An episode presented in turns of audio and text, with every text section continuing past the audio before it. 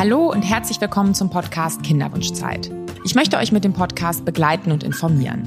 Auch in schwierigen Situationen soll der Podcast euch weiterhelfen. Deswegen stelle ich meinen Gästen die kniffligen Fragen. Ich bin Sally und ich bin Kinderwunschpsychologin. Heute erfahrt ihr, was genau eigentlich künstlich an der künstlichen Befruchtung ist. Dafür habe ich Dr. Andreas Schallmoser zu Gast. Er ist Embryologe und erzählt uns heute ganz genau, was bei der künstlichen Befruchtung eigentlich passiert. Lieber Andreas, ich freue mich, dass du heute da bist. Hallo Sally, freut mich dabei zu sein. Ja, super, dann steigen wir direkt ein. Was ist denn eigentlich künstlich an der künstlichen Befruchtung oder warum nennt man das so? Ja, künstlich kann man sagen, in diesem Zusammenhang vor allem was die Umfeldbedingungen anbelangt. Das heißt, wir ähm, stellen im Labor sozusagen die Bedingungen nach, die wir normal auf natürlichem Weg sehen im Körper der Frau. Das heißt, ähm, sehr stark reguliertes Umfeld, da sind die Gaskonzentrationen wichtig, die Technik ist sehr wichtig, die Temperatur ist sehr wichtig, der pH-Wert ist sehr wichtig und natürlich, dass wir uns äh, die ganzen einzelnen Schritte permanent ansehen, ähm, dass wir auch Fehler erkennen können, damit wir wissen, wenn es dieses Mal nicht klappt, wir, wie wir es dann besser machen können. Mhm. Und Kannst du noch ein bisschen erklären, was du mit äh, Umfeldbedingungen meinst? Also Umfeldbedingungen heißt in diesem Zusammenhang, wir haben zum Beispiel Inkubatoren. Ähm, da haben wir unsere Eizellen drinnen, auch die Embryonen. Das heißt, da ist die Temperatur ganz wichtig, dass wir die, exakt die gleiche Temperatur haben, sozusagen wie im Körper der Frau und auch die gleiche Gaskonzentration. Ja, das heißt, wir brauchen im Prinzip ähm, eine bestimmte CO2-Konzentration, also Kohlendioxid, und N2, also Stickstoff, damit wir bestimmte Pegel halten können. Und das, dieses Umfeld muss man auch permanent kontrollieren. Das heißt, wir haben natürlich im Labor einen sehr hohen Wartungsanteil und auch was Techniker anbelangt und man muss das permanent kontrollieren, damit es hier stabile Bedingungen gibt, weil die Embryonen sehr empfindlich sind. Aha, das was also der Körper von Frauen, naja, der macht das ja auch nicht von selbst. Da sind ja auch viele Regulationsmechanismen involviert. Aber das, was der Körper eben zur Verfügung stellen kann als ähm, Umgebungsbedingungen, das wird eigentlich so genau es geht hergestellt für die Zellen. Ganz genau. Das ist ganz, ganz wichtig, dass der Embryo oder die Eizellen auch ähm, stabile Bedingungen haben, weil wir wissen, wenn die Bedingungen nicht stabil sind, ähm, dann ist es für das Wachstum der Zellen schlecht. Mhm. Für mich klingt es ehrlich gesagt gar nicht so künstlich, weil was ja eigentlich versucht wird zu machen, ist es so natürlich wie möglich zu machen. Ganz genau. Also das ist auch eine sehr gute Aussage, so natürlich wie möglich kann man sagen, ja. Mhm. Also so wenig Eingriff wie möglich, ja. Und äh, in vitro, das heißt ja im Glas, was also mich würde erstmal interessieren, verwenden, sind die Sachen überhaupt aus Glas, wo die Zellen drin sind und was passiert dann da? Also ich meine, dass in den Anfängen war es tatsächlich aus Glas. Also man hat irgendwann einmal in den 70er, 80er Jahren damit begonnen und das hat sich aber stetig sehr stark weiterentwickelt, auch im Hinblick auf dieses stark regulierte Umfeld, kann man sagen. Ja, das heißt, die Schalensysteme, die wir verwenden und die Plastikprodukte, die sind streng zertifiziert, das heißt nach genormten Prozessen hergestellt im Endeffekt. Ja. Und speziell auch im Hinblick darauf, dass die in Kontakt kommen mit humanen Embryonen. Das heißt, ähm, da werden ganz andere Maßstäbe auch an die Herstellung gelegt. Das ist ganz wichtig. Ja, und das ist eben jetzt nicht so wie bei so einer Wasserflasche, wo dann irgendein Stoff aus dem Plastik austritt, sondern Du hast es ja gerade schon erklärt, es wird also genau geguckt, dass so natürlich wie mögliche Bedingungen herrschen. Da stelle ich mir vor, dass so ein Kunststoff erstmal eine Reihe an Prüfungen schaffen muss, bevor er eingesetzt werden darf. Da hängen sehr, sehr viele Prozesse dran, sicherzustellen, dass alle Materialien ähm, geeignet sind. Und so, dasselbe ist wahrscheinlich so mit den Prozessen und auch mit den deinen Kollegen und mit dir, die im Labor arbeiten. Ähm, ja, wie muss ich mir das denn so vorstellen, die Abläufe? Ganz genau. Also wir haben auch im Prinzip ganz wichtig ist ein internes Abweichungsmanagement, dass man zum Beispiel erkennen kann, ähm, wenn es irgendwo Probleme geben könnte, sozusagen, dass man das im, im, im, in einem sehr frühen Stadium feststellt, dass man dann eine andere Charge verwendet, zum Beispiel von Produkten. Ähm, das heißt, wir machen immer Vortests, bevor wir mit den Zellen arbeiten. Das ist auch ganz wichtig. Das ist auch eine Selbstkontrolle, die ist auch sehr wichtig. Und natürlich auch, dass die Mitarbeiter entsprechend geschult sind, dass die die Techniken auch genauso anwenden. Und damit stellen wir sozusagen ein einheitliches Arbeiten sicher und können dadurch hohe Qualitätsstandards bieten. Ja, und wenn man sich jetzt so überlegt, dass manche Menschen sich vielleicht Sorgen machen, dass auch Fehler passieren können, dann sind Fehler natürlich immer noch nicht komplett ausgeschlossen. Da, wo Menschen arbeiten, ist es eben so, aber da verstehe ich jetzt schon draus, dass ihr alles tut, um erstens Fehler zu verhindern und dann im zweiten Schritt auch noch, um sie zu bemerken, falls sie passiert sind. Ganz genau. Also wir haben immer ähm, eine doppelte und eine dreifache Absicherung. Am wichtigsten ist natürlich, dass man die Zellen auch freigibt und dass man natürlich das alles immer kontrolliert, dass die richtigen Zellen verwendet werden von den richtigen Personen, vom richtigen Paar. Ja, das ist ein sehr sensibles Thema natürlich. Und ähm, das ist eigentlich kann man sagen, wenn man es runterbricht auf einen kleinsam, auf, auf den kleinsten gemeinsamen Nenner, eins der wichtigsten Dinge im IVF-Labor natürlich. Das heißt, ich muss äh, den Mitarbeitern vertrauen können, ich muss äh, sicherstellen können, dass die ihren Job zu 100 Prozent ernst nehmen und wir haben dann noch zusätzlich Kontrollmechanismen, ähm, dass wir sicherstellen können, dass hier eben nichts passiert. Das mhm. ist ganz wesentlich. Das heißt, es ist auch wichtig, dass man als Mitarbeiter im Labor Spaß dran hat, Dinge so genau zu machen. Ganz genau. Also was wir suchen, auch fürs Labor, das sind Leute, die einen sehr hohen Anspruch haben und die auch sehr große Freude am Detail mhm. haben. Das ist der ganz wesentliche Punkt und die brauchen natürlich bei uns auch eine sehr gute Hand-Augen-Koordination, weil die Zellen sind ja sehr klein, man braucht eine sehr ruhige Hand, aber absolut Freude zum Detail. Das ist ganz ein wesentlicher Punkt bei uns in der Arbeit. Ja, Kannst du uns mal den Unterschied erklären zwischen den Methoden der künstlichen Befruchtung? Also was ist da künstlich? Und dann gibt's ja auch noch die Insemination. Ganz genau. Also wir haben bei der künstlichen Befruchtung haben wir zwei Haupttechniken. Das ist einerseits die IVF und andererseits die ICSI. Ähm, IVF steht, wie du vorhin erwähnt hast, für In-vitro-Fertilisation. Ähm, das ist aber ein allgemeiner Begriff, das trifft es nicht so ganz, das möchte ich jetzt noch kurz erklären. Und die ICSI ist die intrazytoplasmatische Spermieninjektion. Das heißt, da pieksen wir die Eizellen und bringen dann die Spermien ein. Und bei der IVF sieht es eigentlich so aus, ähm, also man kann sagen, diese zwei Techniken sind die Haupttechniken und ähm, ich würde die IVF als etwas natürlicher bezeichnen. Das hängt damit zusammen, dass wir, man muss sich das so vorstellen, dass wir bei der Follikelpunktion, da bekommen wir die Eizellen von der Frau und die sind unbearbeitet von den sogenannten Cumuluszellen umgeben. Das ist Cumulus wie die Cumuluswolke, das ist auch so eine kleine Wolke an Zellen. Das ist ein natürlicher Schutzschirm oder Schutzschild der Zelle. Und bei der IVF bringen wir die Spermien zu diesen Cumulus-Eizellkomplexen dazu und die Spermien müssen sich dann durchkämpfen. Das heißt, die Natur wählt das Spermium aus. Und bei der ICSI wählt der Embryologe das Spermium aus. Das ist der Unterschied. Und was noch ein Unterschied ist, dass wir bei der ICSI diesen Cumulus vorher mit einem Enzym entfernen, damit wir sehen, ob die Eizellen reif sind. Ja? Und dann ähm, findet die künstliche Befruchtung statt. Das heißt, bei der ICSI sucht der Embryologe das Spermium aus. Und ich maß mir jetzt nicht unbedingt an, dass ich besser als die Natur bin. Das heißt auch wieder so viel wie nötig an Einsatz der Technik, kann man sagen. Und ich sage immer, wenn es geht, ähm, machen wir auch gerne IVF. Das ist eine gute Sache und auch bisschen günstiger für die Patienten. Und wir haben damit eigentlich sehr gute Erfahrungen und auch sehr gute Ergebnisse. Und was heißt denn, wenn es geht? Wann geht das denn?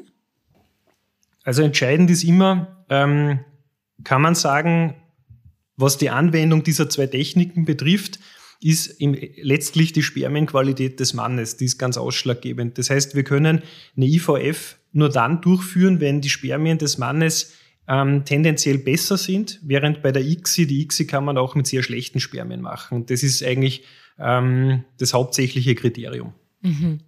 Und jetzt muss ich noch mal eine Nachfrage stellen. Also, wenn ich mir jetzt so vorstelle, okay, bei der ICSI, da wird ein Spermium in die Eizelle eingebracht, da könnte ich jetzt ja denken, Mensch, da ist doch schon viel größerer Teil des Weges geschafft. Warum macht man nicht immer eine ICSI?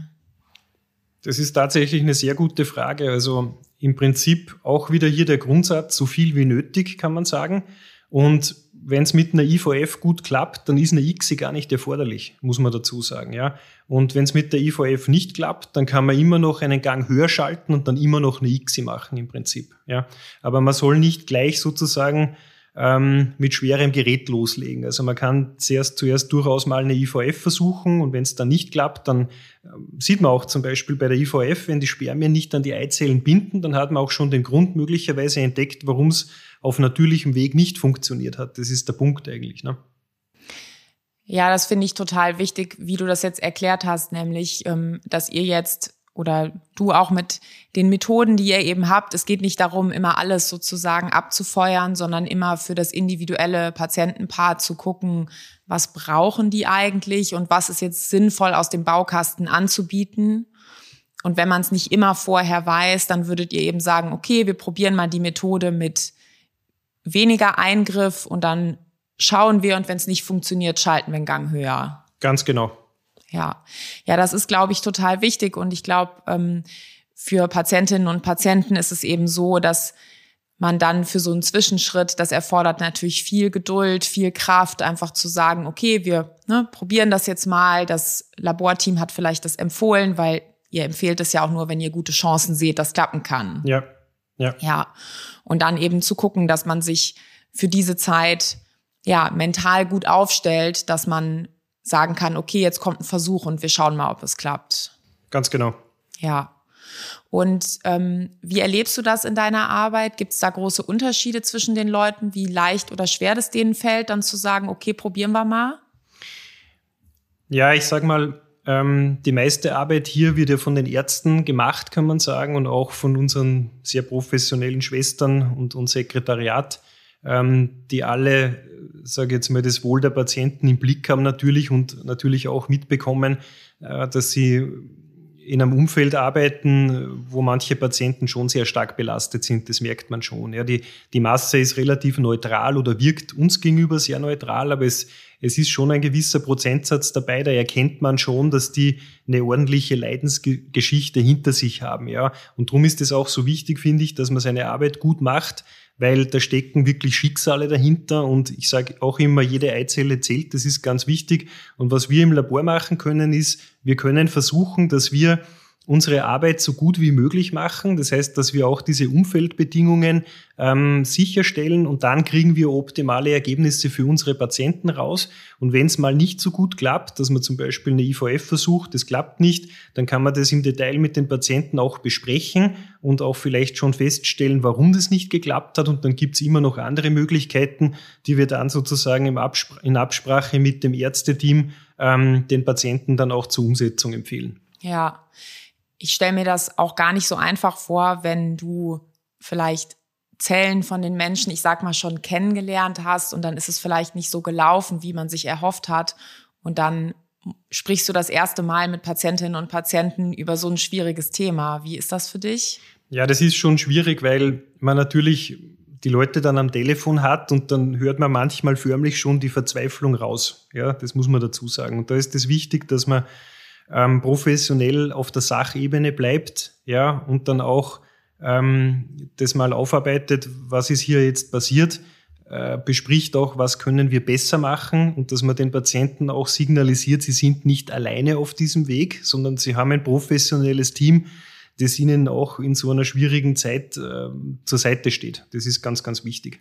Ja, das finde ich auch total wichtig und Jetzt ähm, finde ich es sehr schön rausgekommen, dass es eben wichtig ist, auf der einen Seite natürlich haben die die Gefühle und das, was die Menschen erleben, haben eine Bedeutung in dieser Zeit. Und auf der anderen Seite für eure Arbeit ist ja umso wichtiger, dass ihr nicht von Emotionen beeinflusst seid, sondern eben sehr ordentlich und sehr sachlich arbeitet. Das ist ja ein sehr großes Spektrum von, sage ich mal, neutral, sachlich und dann aber immer wieder diese Momente, wo ihr am Telefon den Menschen mit ihrer gesamten Gefühlslage begegnet.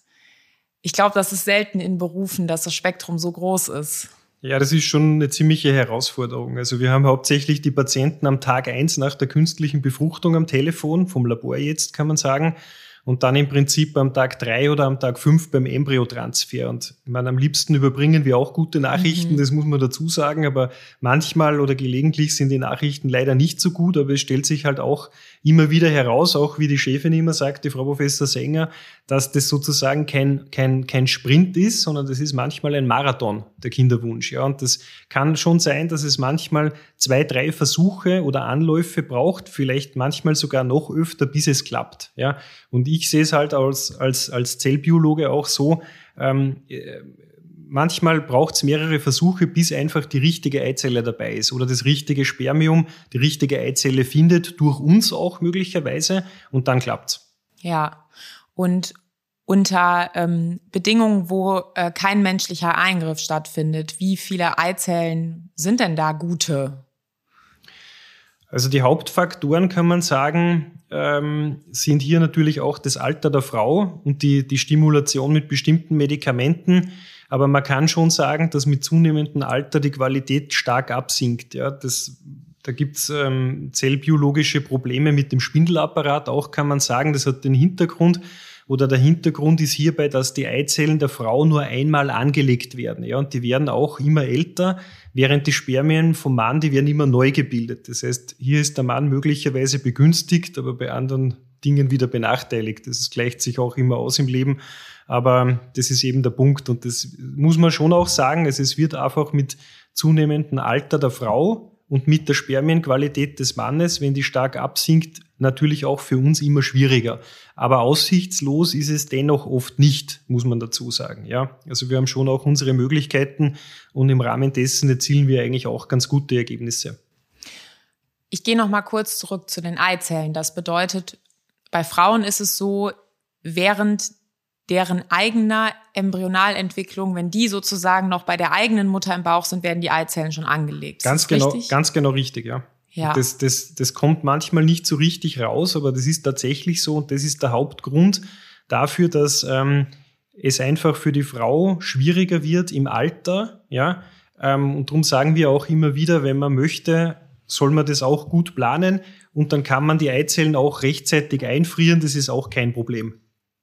Bei Eizellen und auch bei Spermien ist ja die Qualität wichtig für das, was dann weiter passiert.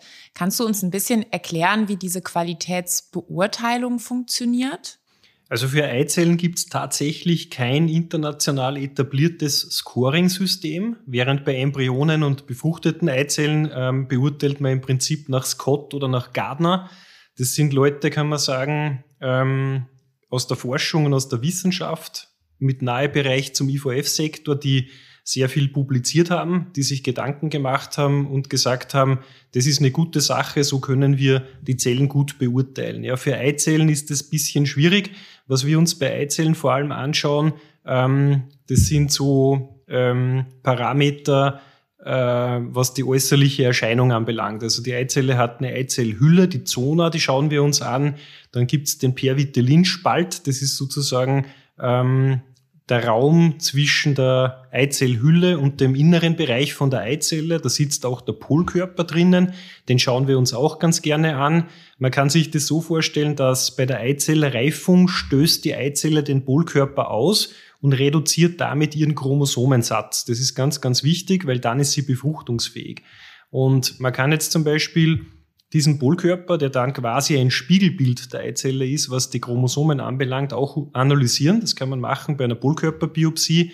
Ähm, das macht man bei bestimmten Krankheiten. Aber man sieht auch, wenn man diesen Polkörper nicht analysiert, wenn der zum Beispiel vergrößert ist, stark vergrößert ist, kann das schon ein Hinweis sein auf eine chromosomale Fehlverteilung oder auch die Größe der Eizelle. Es gibt zum Beispiel Rieseneizellen, die haben auch chromosomale Fehlverteilungen. Ähm, dann schauen wir uns noch an, das Zytoplasma, das ist sozusagen der innere Bereich von der Eizelle, ist ja schön klar und hell oder gibt es da Verfärbungen oder Vakuolen, das sind so Einschlüsse zum Beispiel. Also man kann dann trotzdem sagen, ähm, hat, die Quali äh, hat, die, hat die Eizelle eine gute, mittlere oder schlechte Qualität. Ja, das ist das, was wir dann festlegen.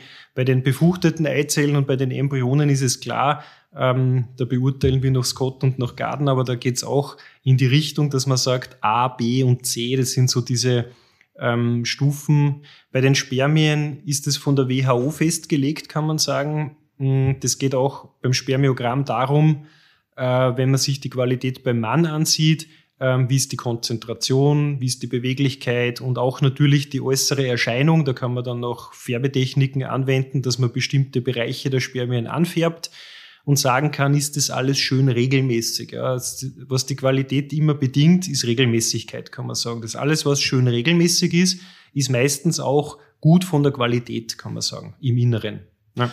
Und bei den Eizellen bedeutet das wahrscheinlich, ihr guckt euch jede einzeln an, oder? Ganz genau, die schauen wir uns auch alle einzeln an. Und ähm, wir müssen auch festlegen, kann man die für die künstliche Befruchtung verwenden oder nicht. Und wir müssen auch alles protokollieren, doppelt protokollieren. Das heißt, wir geben das alles digital ein und als Backup auch natürlich auf dem Papier. Und das muss man 30 Jahre lang aufbewahren. Das ist auch ganz, ganz wichtig im Sinne der Patienten, dass wir hier ordentlich arbeiten ähm, und die gesetzliche äh, Dokumentationspflicht trägt dem Ganzen Rechnung. Und bei Spermien, das sind ja viele Millionen in einem Ejakulat, da könnt ihr euch ja nicht alle angucken. Wie macht ihr das? Ja, ganz genau. Also wir, wir machen das so, da gibt es so eigene Tools. Also wir verwenden zum Beispiel die Maklerkammer. Das ist eine Zellkammer, das ist ein, ein kleines Fenster mit einem Raster und da trägt man eine Probe auf und da kann man das dann umrechnen, kann man sagen, und dann kann ich hochrechnen, wie viel Millionen Spermien sind in diesem Ejakulat drinnen, wie sieht die Beweglichkeit aus in Prozent. Und dann kann man noch Abstriche machen auf vorgefärbten Objektträgern, wo wir uns dann die Morphologie anschauen. Die Morphologie ist quasi das äußere Erscheinungsbild der Spermien. Da kann man dann mit einer sehr hohen Vergrößerung, das macht man ähm, bei, einer, bei, einer, bei einer hundertfachen Vergrößerung mit Ölüberschichtung, ähm, sich die ganzen Teilbereiche des Spermiums sehr genau ansehen, zum Beispiel den Kopf, den Hals, das Mittelstück und natürlich die Geißel. Ja, und dann können wir zum Beispiel sagen, der Mann hat sehr gute Spermien und das wird vom Labor aus gut für eine IVF-Insemination passen oder der Mann hat schlechte Spermien, da müsste man eher eine ICSI machen. Das besprechen wir dann auch mit unseren Ärzten immer. Und was ist die Geißel? Ist es so ein bisschen dieses schwanzartige Teil? Ja, genau, das ist sozusagen der Schwanz. Wir sagen halt im, im Fachbereich immer Geißel. Bakterien haben auch Geißeln, die sind teilweise anders gebaut aber ist im Prinzip ähm, der Motor vom Spermium und wir wissen aus der Forschung, dass das eine schraubenzieherartige Bewegung ist mittlerweile. Früher hat man immer geglaubt, das ist so ein äh, eher ein Schlagen, aber es ist tatsächlich, wenn man es ganz genau nimmt, eine schraubenzieherartige Bewegung. Das heißt, das Spermium schraubt sich zum Ziel und das Spermium ist im Prinzip, wenn man es jetzt runterbricht und vereinfacht darstellt, ähm, eigentlich nur ein Fahrzeug das ähm, die DNA vom Mann ans Ziel bringt zur Eizelle. Das ist der Punkt. Und diesen Weg, wenn das nicht klappt, weil die Bewegungsfähigkeit schlecht ist, dann würden wir das im Labor quasi überbrücken und der DNA vom Mann ein Taxi spendieren. Ja, und in der Kinderwunschbehandlung ist es ja häufig so, dass man einen sogenannten stimulierten Zyklus macht, um da mehrere Eizellen von einer Frau entnehmen zu können.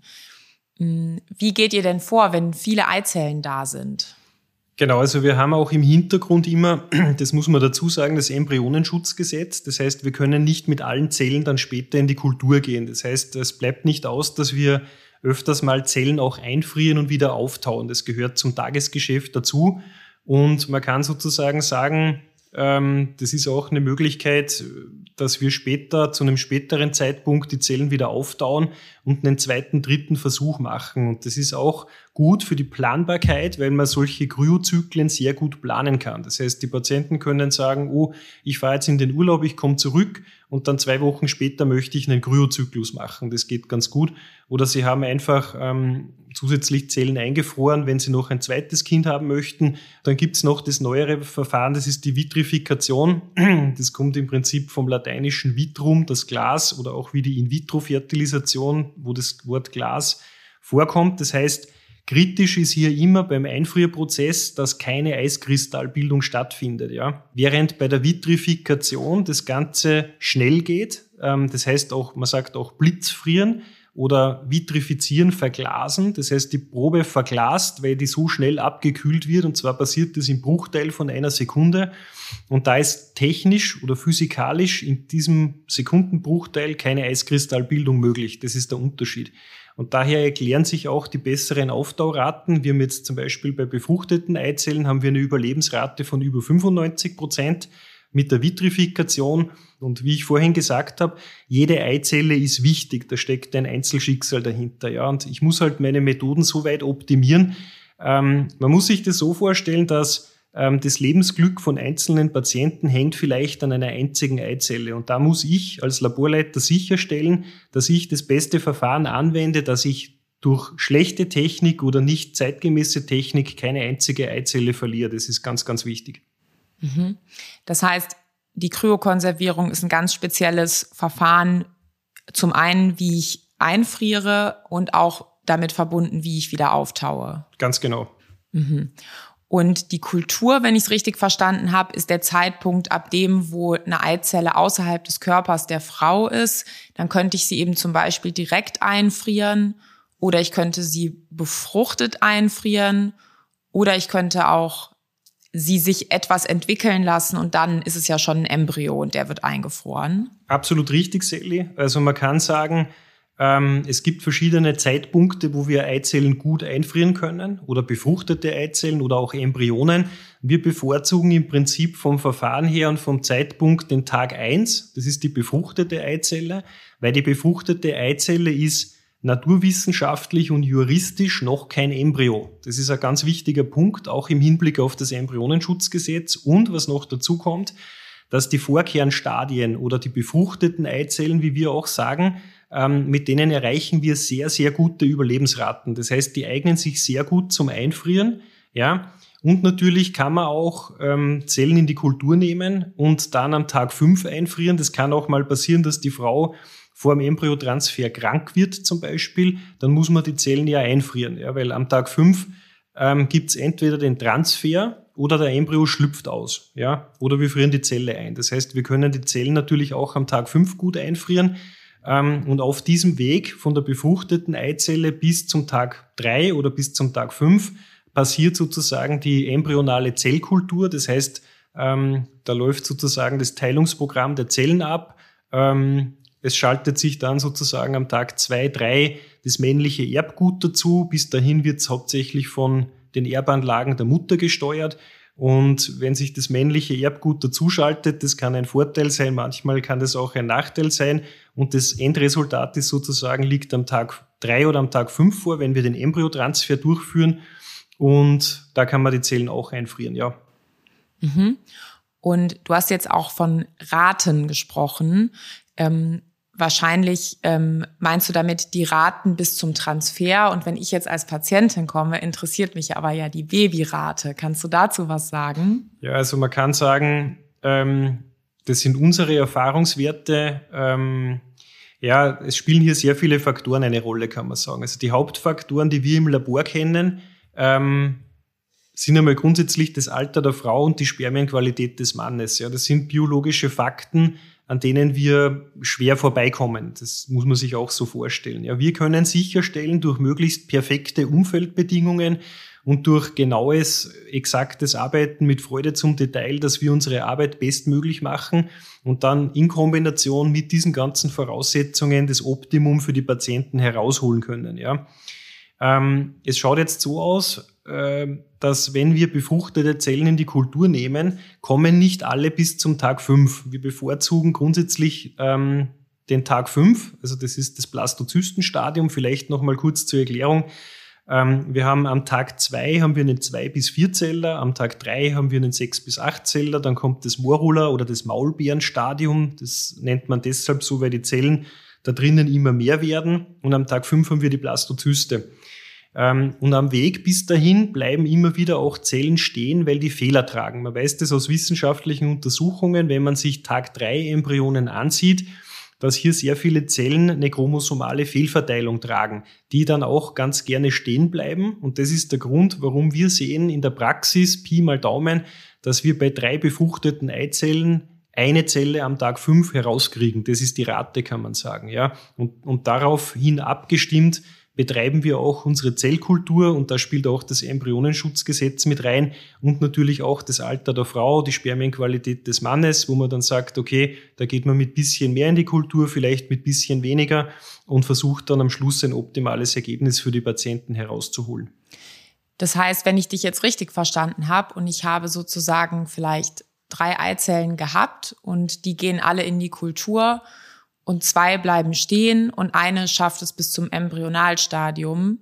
Ich könnte mir vorstellen, dass viele Paare oder viele Frauen traurig sind und sagen, wir haben zwei verloren. Und wenn ich dich jetzt richtig verstanden habe, dann wären die zwei, die stehen geblieben sind, im Körper der Frau höchstwahrscheinlich auch stehen geblieben. Und ich habe sozusagen eigentlich ja vielleicht Glück gehabt, dass das unter Laborbedingungen stattgefunden hat, du es sehen konntest und dann habe ich einen Embryo noch übrig und mit dem kann ich einen Transfer bekommen. Ganz genau richtig. Also das ist auch der Punkt im Endeffekt. Wir haben am Tag drei immer mehr Zellen noch im Rennen als am Tag fünf. Das ist auch ganz wichtig. Warum die Zellen stehen bleiben, ähm, das weiß man nicht, das sieht man auch von außen nicht. Ich sehe nur, dass sie nicht mehr weiter wachsen. Das ist ein wesentlicher Punkt. Aber das hat immer einen tieferen Sinn. Ja, es gibt einfach ähm, Programme, die dann bei der Zelle ablaufen, so eine Art Stopptaste von der Zelle, die sagt, da stimmt was nicht, ich mag jetzt nicht mehr. Und dann hört die auf zu wachsen. Und das kommt immer wieder vor, das gehört zum Laboralltag dazu. Ähm, und wichtig ist nur, dass wir das entsprechend auch den Patienten kommunizieren und ähm, auch mit, mit einer bestimmten Anzahl an Zellen in die Kultur gehen, damit wir am Schluss ein gutes Ergebnis rauskriegen. Das ist der Punkt sozusagen, ähm, auch in Absprache mit den Ärzten und mit den ganzen Voraussetzungen, dass wir das immer im Vorfeld auch schon festlegen. Ja, ich stelle mir es gar nicht so einfach vor, dann zu sagen, okay, ich kann akzeptieren, dass welche verloren gegangen sind und ähm, ich kann da drauf gucken und sagen, okay, das sind aller, aller höchstwahrscheinlich die, die auch sonst verloren gegangen wären und ähm, das als Chance zu sehen, dass ähm, jetzt schon diejenige es bis zum Transfer geschafft hat oder derjenige Embryo, der die besten Chancen hat. Also das ist schon ja mental echt eine Herausforderung. Aber ich glaube, so ähm, mit den Erklärungen, die wir jetzt da auch geliefert haben, vielleicht ist es so ein bisschen besser zu verstehen. Aber sozusagen sich zu freuen, dass die Auslese schon stattgefunden hat. Du hast ja auch gesagt, jede einzelne Zelle ist wertvoll. Das ist schon, ich sag mal, ein mentaler Spagat. Ganz genau. Also das ist wirklich schon eine emotionale Reise, kann man sagen. Es passiert ja im Prinzip auf natürlichem Weg genauso, nur da würde man es nicht sehen. Das ist, der, der, das ist der Unterschied eigentlich. Und der Vorteil ist natürlich bei uns, dass wir einfach reinschauen können, was man normalerweise nicht sieht und dann eben sagen können, okay, ähm, das ist nicht gut gelaufen oder daran liegt was können wir noch machen, damit wir es besser hinkriegen, ähm, wenn es nicht gleich beim ersten Mal klappt. Und dann kann man das bisschen optimieren und dann kriegen wir das normalerweise auch ganz gut im Sinne der Patienten hin. Ja, du hast jetzt erwähnt, dass ihr viel anschaut und kontrolliert, aber gleichzeitig, du bewegst dich ja auch immer sehr nah an der Grenze von Dingen, die nicht kontrollierbar sind. Wie ist das so, immer zwischen diesen, ich sag mal, zwei Welten sich zu bewegen? Ja, also wir haben tatsächlich, ist unser Alltag, kann man sagen, eine ziemliche Routine, ja. Also das ist eigentlich fast immer das Gleiche, was wir machen. Und man kriegt dann dadurch, dass man in so einem Bereich arbeitet, eine gewisse Routine, dass man dieses dieses Umfeld ähm, ganz gut einschätzen kann. Und also ich würde es vielleicht auch mit einem Gärtner mit, mit einem Gärtner vergleichen, der sich ja auch anschaut, wie die Pflanzen wachsen und so weiter und dann was macht oder umsetzt oder mal zurückschneidet oder was umtopft oder so. Und das machen wir eigentlich auch, aber halt wirklich unter streng regulierten Umfeldbedingungen, ja, wo die Luftqualität eine Rolle spielt, das aseptische Arbeiten eine Rolle spielt, ähm, ja, also wirklich die Temperatur eine sehr große Rolle spielt, auch die Arbeitsgeschwindigkeit eine Rolle spielt natürlich, ähm, damit wir die Zellen nur so wenig wie möglich beeinträchtigen und nicht stören. Das ist ganz wichtig. Man soll auch nicht ständig draufschauen auf die Zellen. Es gibt auch eigene Inkubatoren, die wir haben, die eine Beobachtung von außen möglich machen, ohne dass man reinschaut. Das ist auch ein wichtiger Punkt. Und ähm, dann passiert eh das, was passieren muss. Das heißt, die Zellen wachsen und gute Zellen wachsen bis zum Tag fünf und haben dann auch das Potenzial für ein Kind, kann man sagen, wenn alle anderen Umfeldbedingungen gut eingestellt sind. Das heißt, dann machen wir auch gar nicht so viel, kann man sagen, sondern wir stellen nur ein paar wichtige Weichen und den Rest besorgen die Zellen dann selber normalerweise. Das ist sehr bescheiden. Ja, das freut mich, Dankeschön. Ja, vielen Dank, lieber Andreas. Wir haben das Thema gut umrundet. Vielen Dank, dass du dir die Zeit genommen hast, um mit mir zu sprechen. Die Informationen helfen unseren Hörerinnen und Hörern in der Kinderwunschzeit. Dieser Podcast ist Teil eines Unterstützungspakets und zwar vom Informationsportal Kinderwunsch. Den Link findet ihr in der Episodenbeschreibung. Abonniert den Podcast auf dem Podcast-Player eurer Wahl. Wenn er euch gefällt, gebt dem Podcast eine 5-Sterne-Bewertung auf Apple Podcasts. Das hilft uns, noch mehr Menschen mit dem Thema zu erreichen. Vielen Dank fürs Zuhören und ich freue mich schon auf die nächste Folge. Weitere Hilfe und Unterstützung finden Sie auf dem Informationsportal des Familienministeriums unter www.informationsportal-kinderwunsch.de.